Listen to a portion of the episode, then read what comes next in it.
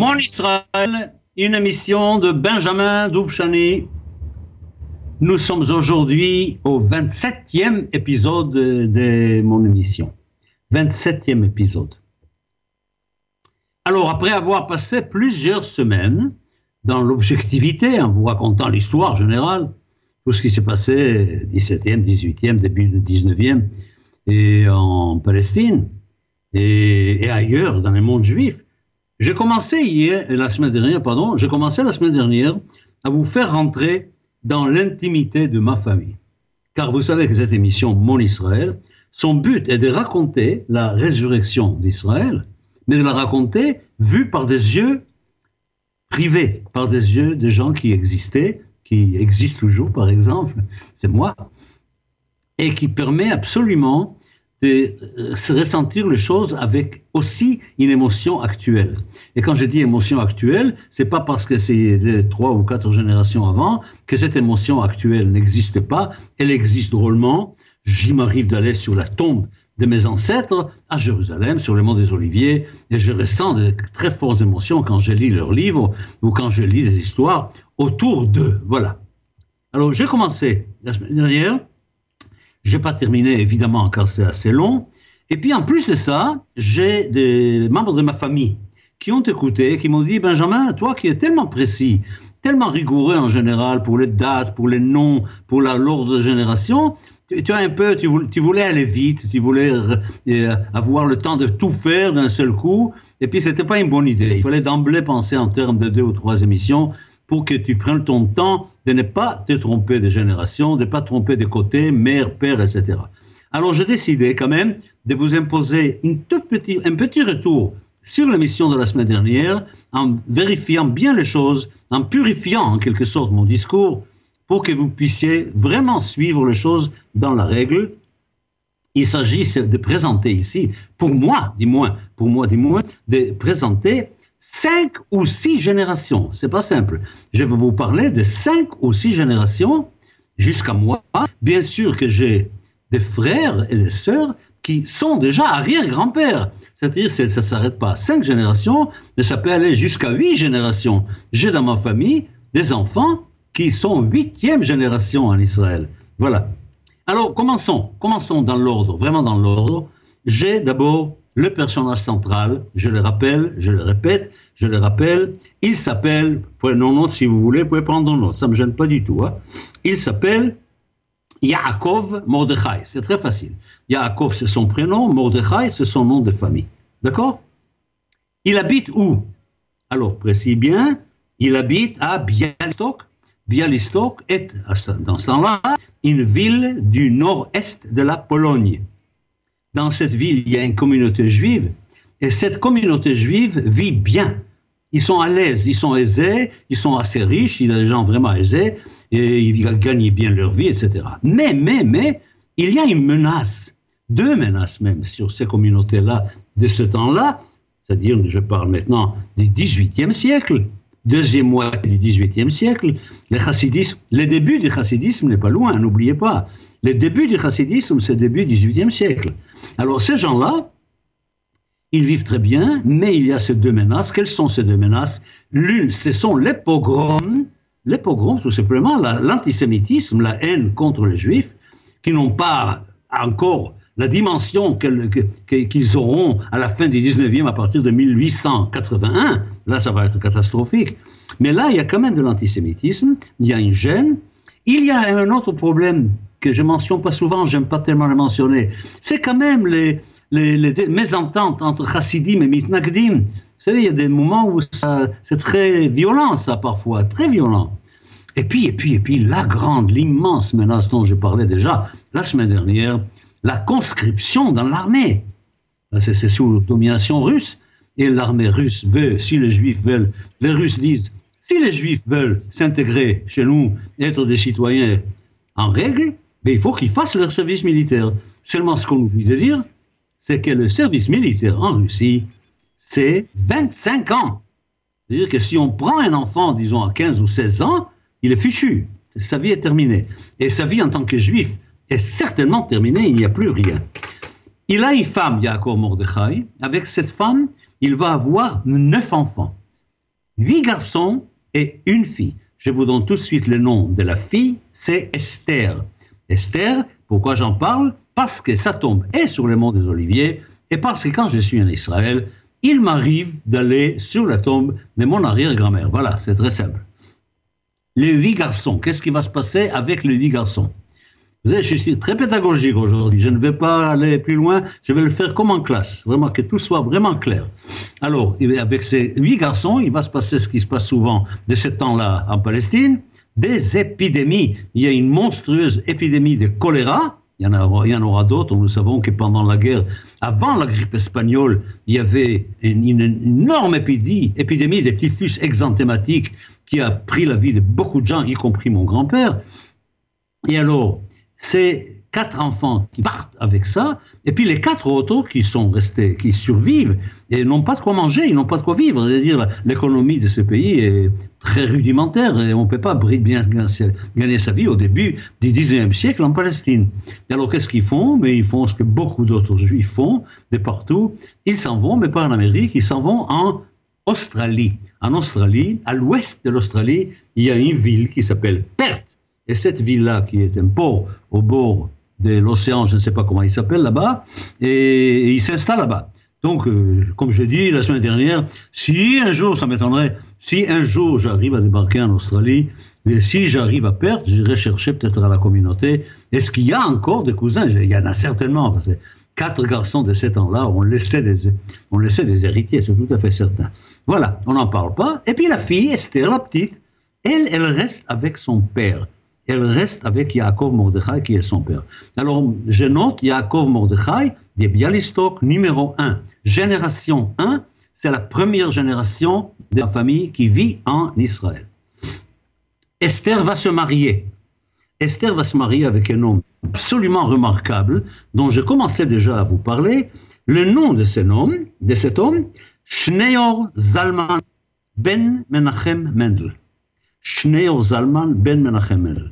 Quand je vous dis Schneor Zalman, vous devez déjà comprendre que cet homme-là, il est dans la mouvance Chabad, bien sûr, puisque Baal Tanya, le chef, le créateur de Chabad, est lui-même Schneor Zalman, c'est son nom, Schneor Zalman.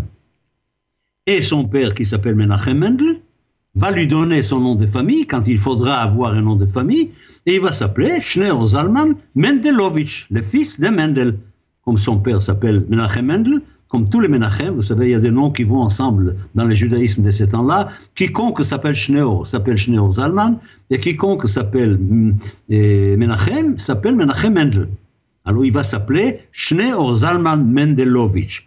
Je peux vous donner quelques indications sur lui je, vous, je me permets toutes les ouvertures possibles imaginables pour vous raconter ma vie. D'ailleurs, demain, dans mon émission Judaïsme au présent, je vais faire la même chose pour moi-même, ouvrir ma personne pour que les gens me connaissent vraiment bien. Il n'y a pas de raison, il faut, je crois, il faut faire profiter tout le monde de sa vie, parce que ça peut aider les gens parfois de raconter sa vie. Alors, je vous dis, je vous donne des détails. Il est né en 1811. Il monte en Israël en 1826 à peu près au même moment que Yaakov Mordechai. 1826, il monte en Israël, en Palestine, et puis il va mourir en 1886, je le sais, parce que ma mère se plaignait toujours, ma mère qui est née en 1887, elle s'est toujours plainte, je n'ai pas connu mon grand-père, évidemment, je n'ai pas... Alors je la consolais en disant que mon grand-père à moi, ben, il est mort 13 ans avant ma naissance, donc vraiment je ne l'ai pas connu du tout. Et nous allons revenir évidemment à, à son œuvre majeure, car il a fait une œuvre majeure, un livre qui s'appelle Zichron Yerushalayim. Zichron Yerushalayim, 1876. Zichron Yerushalayim, je vous parlerai de ce livre. C'est un livre absolument remarquable, incroyable presque. J'ai l'impression que j'ai eu dans ma famille un ancêtre qui était un vrai aventurier, mais un vrai aventurier. Incroyable, incroyable. Bon, alors, ce qui va se passer, c'est que lui, lui, donc Schneor Zalman, a un grand-père, il n'est pas vivant le grand-père, mais il avait un grand-père, donc une génération avant Yaakov Mordechai, c'était en diaspora, j'appelle ça la génération zéro, car ils ne sont pas en Palestine, et ce grand-père, donc la génération zéro, s'appelle Arié Leib Harif. Arié Leib Harif. Et cet Ariel Leib Harif a laissé un livre extraordinaire sur le Talmud, Kol Arié, la voix du lion. La voix du lion, qui a été publié d'ailleurs, qui a été publié justement par Schneor Zalmen, par la génération numéro 2, par mon arrière-grand-père. Bon, j'arrête là un petit peu, il faut que je vous raconte cet arrière-grand-père, il faut que je vous raconte cet arrière-grand-mère. Cet arrière-grand-père, Schneor Zalman, que j'aime de tout mon cœur sans l'avoir connu, d'abord, c'est un grand savant. Il est dans le mouvement Chabad, il est très très grand savant. Les rabbis du, temps l'envoient en, en, Palestine pour accomplir une mitzvah que peu de gens connaissent. Avant le sionisme, il y avait une mitzvah qui s'appelait Mitzvat Yishuv Eretz Israël. Et dans Sidorim, encore aujourd'hui à Paris, vous trouvez une prière à la dernière page qui est une prière pour les gens qui habitent en Eretz Israël qui déplaisait beaucoup à Manitou. Il disait, mais qui on a besoin? On n'a pas besoin de ça. Et maintenant qu'on a le sionisme, on a Israël. Qui a besoin de cette prière des Juifs qui vivent en Israël? Voilà. Mitzvah Yishuv Eretz Israël. Bon, nous sommes là. Ils, accomplissent cette mitzvah. Ariel Leib, avec son colarier, va être donc publié plus tard, plus tard, par son petit-fils qui appartient à la génération 2. Il est impressionnant par son physique, il est grand, il est beau, il a une prestance magnifique, et alors, il va être tout simplement nommé sur place. Il est d'abord à Hebron, après il va passer à Jérusalem. Il est d'abord à Hebron. Il va être nommé ministre des Affaires étrangères du mouvement Chabad d'Israël. C'est lui qui va représenter les mouvements Chabad partout dans le monde. Et il ne va pas le faire d'un bureau, il va le faire en y allant. C'est-à-dire que c'est un homme qui va faire eh, des voyages énormes. Il va aller, comme j'ai déjà mentionné, l'Irak, l'Iran, l'Inde, mais il va aller aussi en Égypte, en Turquie, en Afghanistan. Il va aller à Paris, il va aller à Londres, et vous verrez ce qu'il va faire à Londres, c'est incroyable, incroyable. Il va aller à Londres aussi. Il fait le tour du monde, enfin le monde juif tel qu'il était à ce moment-là, pas l'Amérique, il ne va pas en Amérique. Alors il fait tout ça, pourquoi? Parce que le mouvement Chabad lui intime l'ordre de faire tout son possible pour construire une synagogue Chabad à Jérusalem, pas à Hebron, à Jérusalem. Étonnant. Bon, il y a une famille, il y a des enfants. Qu'est-ce qu'on fait pour faire manger les enfants? Mais ce qu'on faisait souvent dans la vie juive, c'est mon arrière-grand-mère qui va s'en occuper. Voilà, je mentionnais la semaine dernière ce film merveilleux, Hester Street. On voit comment la femme prend en charge les matériels de la famille, laissant son mari étudier. Alors Esther, mon arrière-grand-mère, va dire j'ai un talent, j'ai un talent remarquable. Quel est ce talent? Je suis une magnifique cuisinière, je fais des plats qui plaisent à tout le monde, et à Hebron, etc., parce que les Juifs et les Arabes à ce moment-là vivent merveilleusement bien ensemble. Elle dit mes plats plaisent pas seulement aux Juifs, mais ils plaisent aussi beaucoup aux Arabes.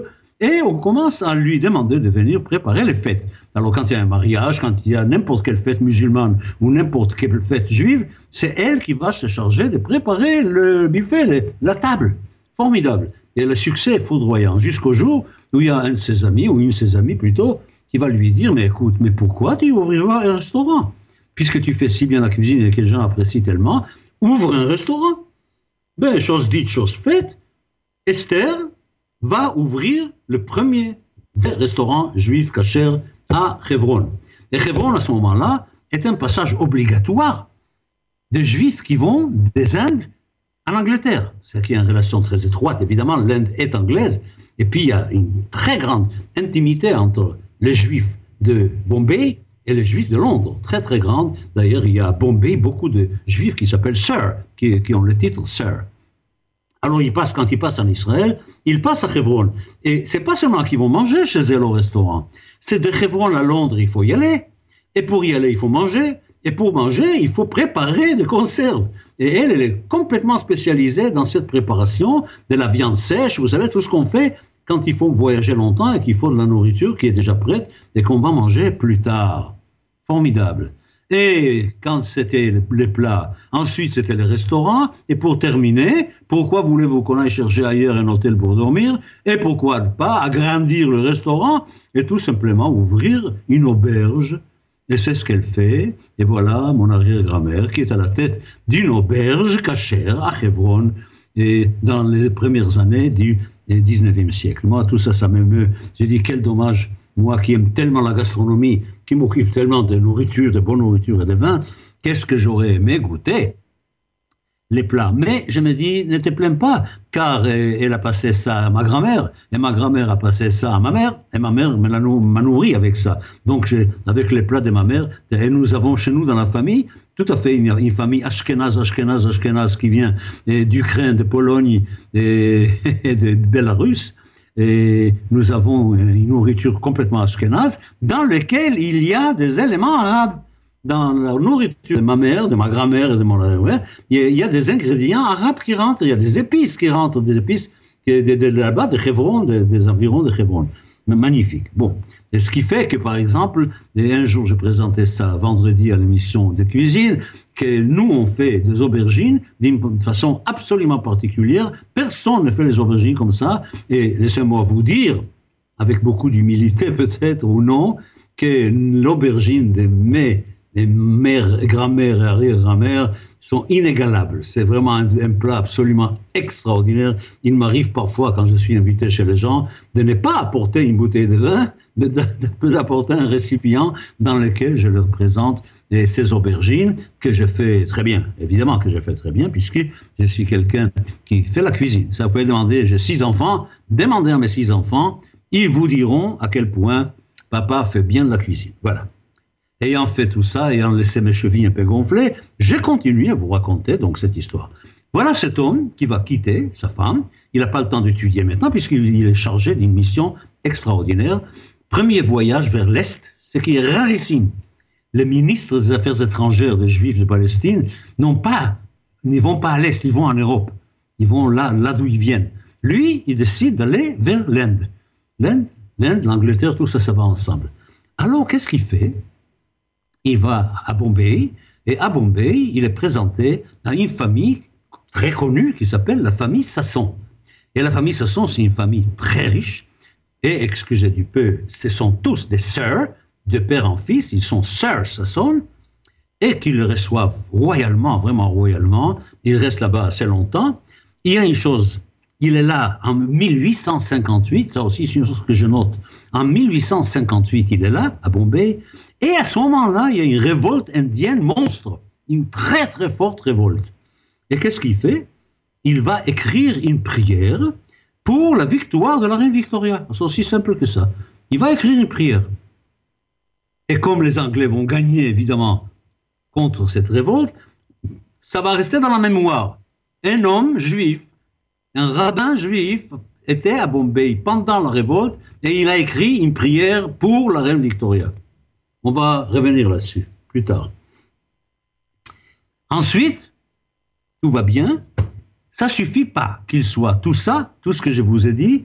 Il a un talent artistique absolument extraordinaire.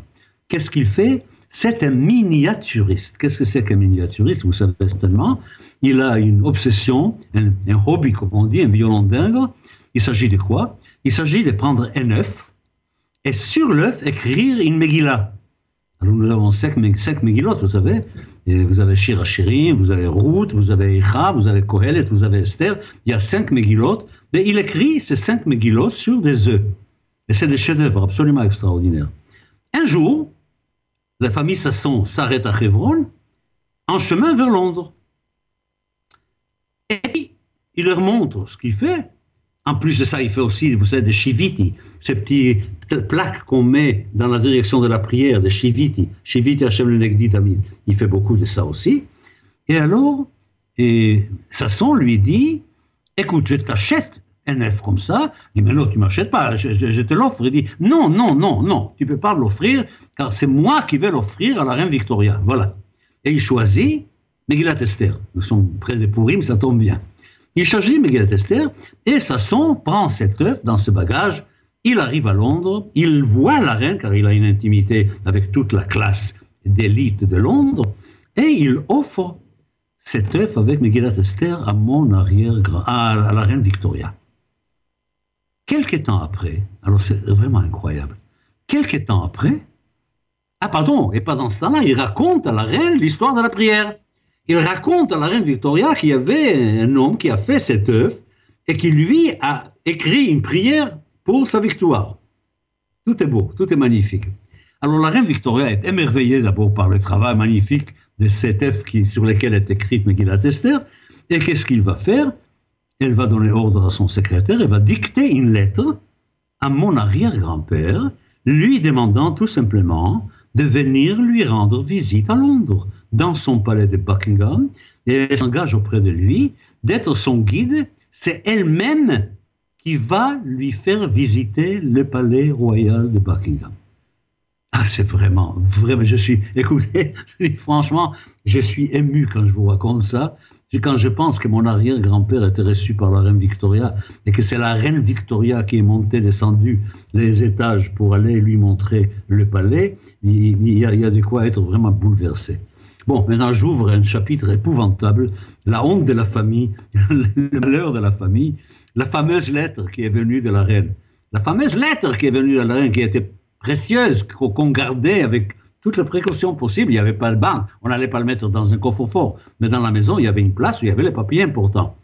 Mais arrive un jour, arrive un jour la fête de Pessah. Et ma grand-mère, qui est chargée de faire un peu le ménage avant Pessah, qu'est-ce qu'elle fait? Elle dit, moi je sais une chose, les papiers, ça amène les rats. Alors, puisqu'on brûle les chametz, la veille de Pessah, moi je prends tous les papiers que je trouve dans le, placard et je brûle tous les papiers, évidemment avec le chametz. Et parmi ces papiers-là, il y avait aussi la lettre de la reine Victoria qui avait invité donc Schneur Zalman Mendelssohn pour visiter le palais de Buckingham. Il donne des détails d'ailleurs, un jour je vous lirai peut-être ça, des détails sur les diamants sur la couronne qu'elle lui a montré, des diamants de la taille des neuf. Il y a un diamant qui a la taille, la taille des neuf. Bon, vous voyez, tout ça, c'est magnifique. Ils sont installés là-bas à ce moment-là, je vous rappelle que il y a quatre villes où les Juifs vivent surtout. Il y a aussi à Jaffa un peu de Juifs, mais ça c'est des Juifs de Jaffa, c'est-à-dire ceux qui viennent, qui partent au bord de la mer. C'est pas pareil. Il y a quatre villes dont je vous ai parlé déjà, que je vais répéter à l'infini parce que c'est tellement beau qu'il n'y a pas de mots à dire. Il y a quatre villes. Il y a Hebron, en montant du sud vers le nord. Il y a Hebron, il y a Jérusalem, euh, ensuite, il y a Tibériade, au bord du lac Tibériade. Et ensuite, il y a Sfat en Galilée. Ce sont les quatre villes, Arba Aratzot, les quatre villes juives qui se trouvent en Palestine à ce moment-là. Alors, réfléchissez. C'est tellement beau que nous avons quatre éléments, selon les anciens, qui forment le monde. Il y a la terre, il y a l'eau, il y a l'air et il y a le feu. Vous vous souvenez La terre, l'eau, l'air et le feu. Alors la terre, ça se discute pas. C'est la tombe des patriarches. Évidemment, Hebron, c'est la ville de la terre, puisqu'ils sont enterrés là-bas, enterrés, la terre. L'eau, ça s'impose qu'il n'y a que Tibériade qui se trouve au bord de l'eau, au bord du lac Tibériade. L'air, où est-ce qu'il y a un meilleur air qu'à Safat, en Galilée, là-haut? C'est l'été, tout le monde était la ville, partout, tout le monde va à Safat pour prendre le bon air là, de la montagne. Et puis il reste quoi? Il reste le feu. Et eh bien le feu, c'est Jérusalem. Jérusalem, c'est une ville de feu. Jérusalem, c'est une ville de feu. Les gens oublient. Je crois qu'il y a des erreurs. Moi, personnellement, j'ai écrit un article important dans l'Arche il y a quelques mois. Jérusalem, les gens ne comprennent pas Jérusalem. Il faut être né à Jérusalem. Il faut avoir entendu les histoires de ses ancêtres à Jérusalem pour savoir ce que c'est Jérusalem. Et ne pas être étonné de ce qui se passe maintenant. Car Jérusalem est une ville de feu. Une fois qu'elle était juive, depuis David, jusqu'à Bar jusqu'à ce qu'Adrien nous chasse du monde du temple, nous jette en bas devant le mur que tout le monde, euh, dont tout le monde parle aujourd'hui comme un lieu saint, un lieu qui n'a aucune sainteté. Là où les Juifs prient devant le mur, c'était le marché au fromage de Jérusalem. C'est tout, on vendait du fromage là-bas. Il n'y a aucune sainteté, c'est hors sainteté tout cela. Adrien nous a jetés. Alors depuis qu'Adrien nous a jetés, la vraie Jérusalem, c'est-à-dire la Jérusalem avec les monts du temple, avec les monts du temple, eh elle était quoi? Elle était païenne d'abord. Elle était païenne d'abord. Ensuite, avec Byzance, elle est devenue chrétienne. Après Byzance, les musulmans sont venus, ils ont conquis Jérusalem. Les Perses aussi avaient une petite conquête là quelque part de ces temps-là, les Perses aussi. Ensuite, les croisades, les croisés sont venus et ils ont pris Jérusalem des musulmans pour en faire une vie chrétienne. Ensuite, Saladin, il est venu, il a pris Jérusalem des chrétiens pour que ça devienne musulman. Après, il y avait les Mamelouks, après, il y avait les Ottomans. Après les Ottomans, il y avait les Anglais qui sont venus en 1917 et qui ont fait de Jérusalem une ville multireligieuse. Écoutez, franchement, franchement, il faut dire la vérité, que Jérusalem est une ville où il s'est passé des tas de guerres auxquelles nous n'avons pas participé. Et quand les premiers juifs sont venus, excusez-moi de parler de ce sujet, il me tient beaucoup à cœur. Et quand les juifs sont rentrés, quand les juifs sont venus, vraiment, ils sont venus à Jérusalem au 19e siècle, ils ne venaient pas dans une ville juive. Ils venaient dans une ville judéo-christiano-musulmane, en plus des chrétiens spéciaux, les Arméniens, des chrétiens spéciaux, les Éthiopiens, il y avait tout. Il y avait sunnites, chiites, juifs, mitnagdim, chassidim, il y avait de, tout, tout, ce que les religions monothéistes comportent au monde, tout ça était à Jérusalem, et ne vivaient pas en paix ni les chrétiens entre eux, ni les juifs entre eux, ni les juifs et les chrétiens, ni les juifs et les musulmans. vous comprenez que c'est une ville de feu? On ne peut pas s'attendre de Jérusalem la paix. C'est la vision définitive. À la fin de temps, oui, il y aura la paix à Jérusalem. Ce sera le jour où, où Jérusalem sera la ville de la paix. Mais pour le moment, Jérusalem, c'est une ville de feu. Je crois que mon temps est en train de se terminer. J'ai tellement de choses encore à vous raconter, vraiment et ça continuera parce qu'il y a encore plusieurs générations. Là, nous sommes à la deuxième génération. Après, on va arriver évidemment à la troisième génération, celle de ma grand-mère, qui est née en 1850. Et où est-ce qu'elle est née? Elle est née devant le mur. Devant le mur, c'était le quartier maghrébin. Vous savez qu'il y avait un quartier avant 67, avant la guerre des six jours, il y avait là tout un quartier qui s'appelait le quartier Mougrabi, le quartier maghrébin. Et elle, elle est née dans une chambre dont on voyait les murs. Vous pouvez voir le mur de cette chambre-là, 1850. Ça, c'était la troisième génération dont je vais essayer de vous parler donc la semaine prochaine.